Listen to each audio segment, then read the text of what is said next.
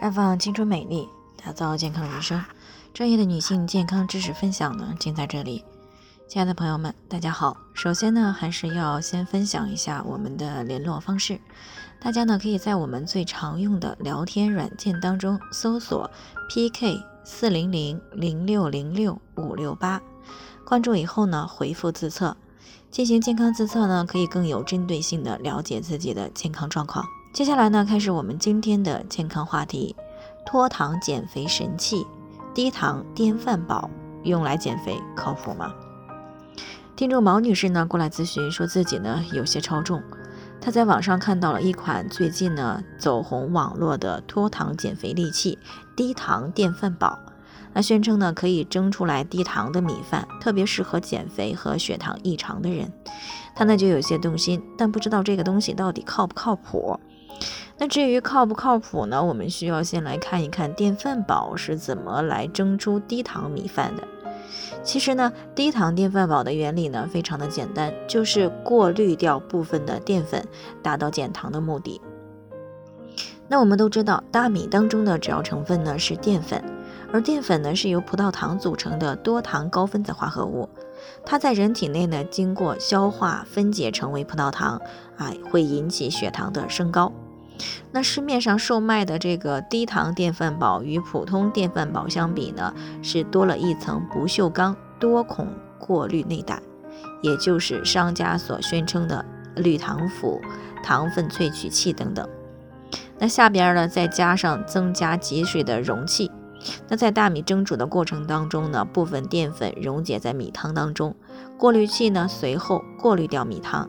那么分离后的大米蒸成米饭，损失的这一部分淀粉呢，啊，就是减少的糖分。所以呢，等量的这个一碗米饭呢，降糖电饭煲蒸出的的确是比普通电饭煲的热量呢要稍微低一些。但是呢，我们应该明白一点啊，如果蒸出来的米饭软硬度一致的话，那流失的这部分淀粉呢，等于减少了米饭的重量。从而呢减少了这个热量的摄入，但这其实呢和煮米饭时少放一些米的结果呢是一样的，那只是糖类的比例降低，对于血糖的影响呢小了一些。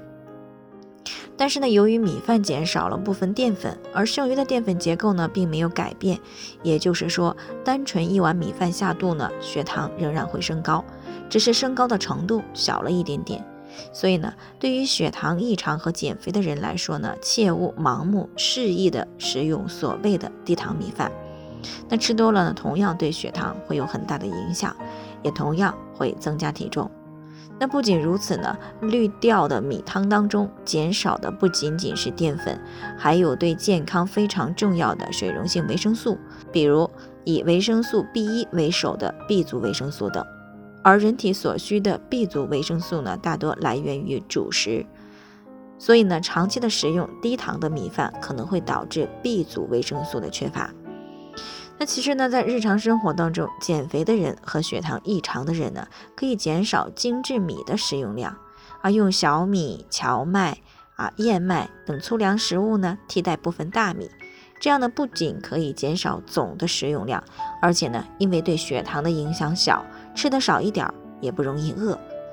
那谈到这里呢，到底应该如何选择？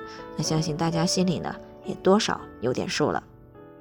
那以上呢就是今天的健康分享。有任何疑惑的话，都可以联系我们，我们会对您的情况呢做出专业的评估，并给出个性化的指导意见。那愿大家呢都能够健康美丽永相伴。那我们明天呢再见。